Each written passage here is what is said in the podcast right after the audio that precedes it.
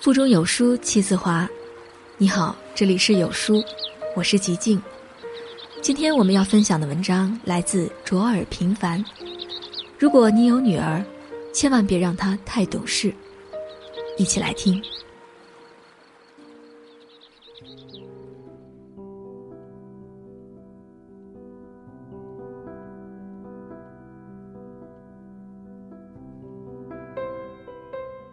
中考那天，我陪表姐送小文去学校。这个休学一年多的孩子，终于愿意重返校园，表姐也终于完成了一场自我救赎，重获希望。当小文在校园里跟妈妈微笑挥手的那一刻，表姐忍不住泪流成河。我一边帮她擦去眼泪，一边听她哽咽。以前我只知道她懂事。却不知道他微笑的背后有那么多我看不懂的悲伤。说完，表姐用坚定的语气跟我说：“记住，千万别让你的女儿太懂事。太懂事的孩子都戒掉了自己。”三年前，表姐决定送小文出国，朋友们都对表姐的“虎妈”教育津津乐道。女儿的乖巧懂事。表姐一度引以为豪，大家都说，表姐那句“我倒数三个数，你立刻如何如何”颇具魔力。曾经在游乐场，小文克制自己的意犹未尽，立刻随妈妈离开。跟小朋友争抢玩具时，小文不顾自己的不舍，顺从的松手送人。周末假期，小伙伴们出去玩，只要妈妈不允许。就乖乖在家学习。然而，谁都没有想到，懂事的小文出国两年后，却因抑郁症被迫休学。表姐带着小文四处求医，医生告诉表姐，这是隐匿型抑郁症，发病与性格特征、成长背景和学习压力有关。患者总是以取悦别人为重，忽视自己内心的真实需求。原来是妈妈的高压政策最终压倒了女儿。表姐从此停薪留职，全身心陪伴小文接受心理治疗和亲子关系调整。运动、膳食、睡眠、阅读、聊天、社会交往，陪伴渗透在生活的每个细节。五百多个日日夜夜的努力，小文终于渐渐敞开心扉。表姐终于等到了女儿走出阴霾的这一天。表姐反思：懂事听话真的有那么重要吗？那部让人细思极恐的电影《狗十三》，透彻的揭示了懂事是成长的扎心真相。故事开始，父亲以英语有利于拿到直通高中名额为由，强行把女儿喜欢的物理兴趣小组改成了英语小组。为安慰被强制打压的女儿，父亲带回一条小狗，李纨为小狗取名爱因斯坦。就在李纨越来越依恋爱因斯坦的时候，狗却被爷爷弄丢了。李纨固执寻狗的过程中，爷爷受伤，奶奶走失，父亲则用拳头摆平了女儿最后的挣扎。从此。李纨用无数妥协换来了大人眼里的懂事和长大。他违心的接纳了继母一番好意找来的替代小狗。宴会上，面对父亲领导端到面前的狗肉，他淡然说声谢谢，夹起狗肉吃下去。在街上和表姐遇到自己走失的小狗，却失去了相认的勇气，只说一句：“好害怕他认出我。”李纨在“你要懂事”的畸形教育中，戒掉了兴趣爱好，戒掉了天真任性，最终戒掉了他自己。真的，孩子的天真被过早剥夺是一种遗憾。每一个懂事的孩子背后，都藏着不为人知的辛酸。太懂事的孩子，用别人的期待约束自己，把体面给了别人，把委屈留给自己。太懂事的孩子，外在看似活成一支军队，内心其实只是一座孤岛，早已弄丢了自己。不懂事才能活出真自我。英国心理学家温尼科特提出过真假自我概念。真自我以自己感受为中心，假自我以他人感受为中心。少年说里那个十六岁女孩，正是一场假自我下的负重前行。当她孤独的站在高台上，当众喊出内心压抑，全场惊呆。因为懂事，我努力把每一件事情做到最好；因为懂事，我把自己的小情绪、小任性都藏了起来。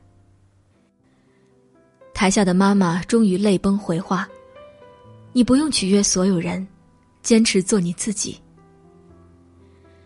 蒋方舟也曾在奇葩大会自曝成长经历，在讨好型人格之下，从来不敢与任何人起冲突，不敢表达自己真实情感，不论对错都只会恭维。直到二十八岁首次开骂某位老师后，才得以走出懂事的漩涡。勇敢活出真实的自己。蒋方舟对此总结说：“任性是最被低估的美德。没错，如此才能活出真自我。”米歇尔·奥巴马的自传《成为》里就有很多任性式成长的精彩故事。在早餐问题上，米歇尔质疑妈妈说：“为什么早餐一定要吃鸡蛋？”全家人为此展开补充蛋白质的讨论，最后女儿胜利。在以后九年里，米歇尔的早餐都可以不吃鸡蛋，而是吃自己喜欢的面包花生酱。米歇尔称这是第一次苏格拉底式的胜利。在学习上，米歇尔抱怨老师把孩子们发配到阴冷昏暗的房间，正是源于米歇尔对妈妈宣泄真实情感。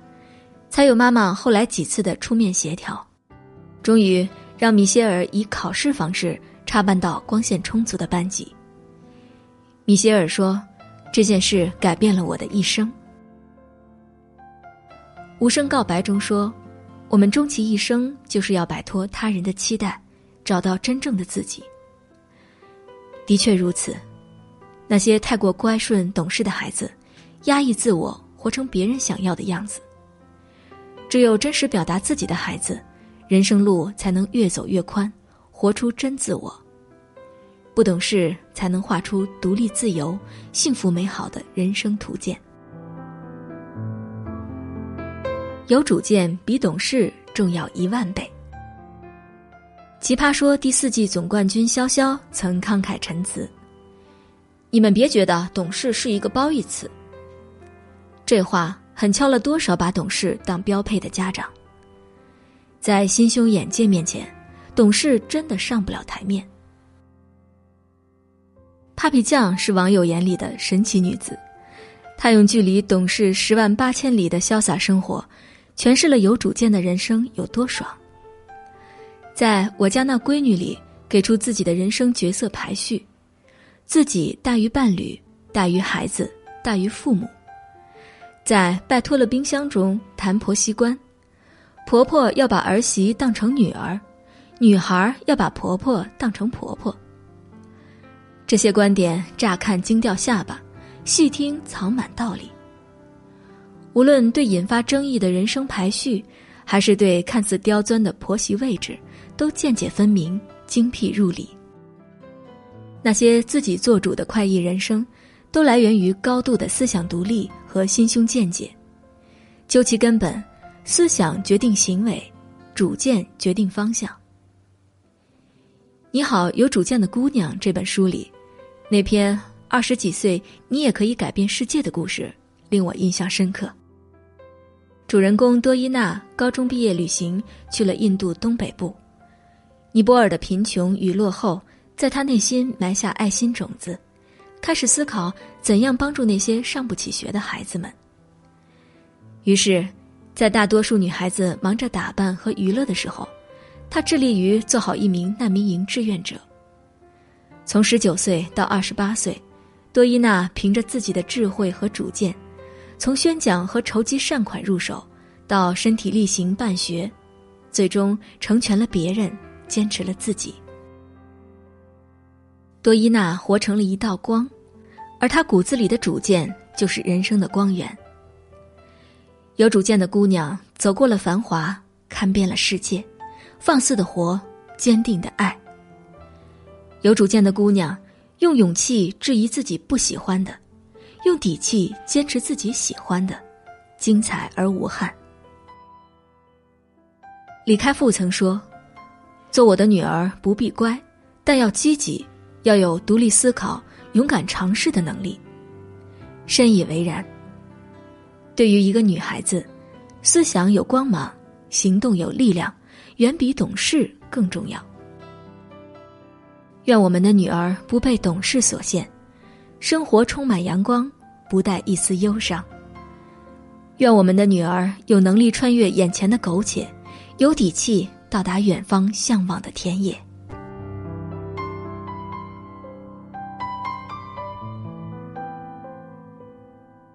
好书伴读，让阅读成为习惯。长按扫描文末二维码，在有书公众号菜单免费领取五十二本好书，每天有主播读给你听。如果喜欢今天的文章，记得在文末点个再看，或将文章分享到朋友圈，让更多的人和有书一起成长。我是主播吉静，明天清晨我依旧在有书等你。早安。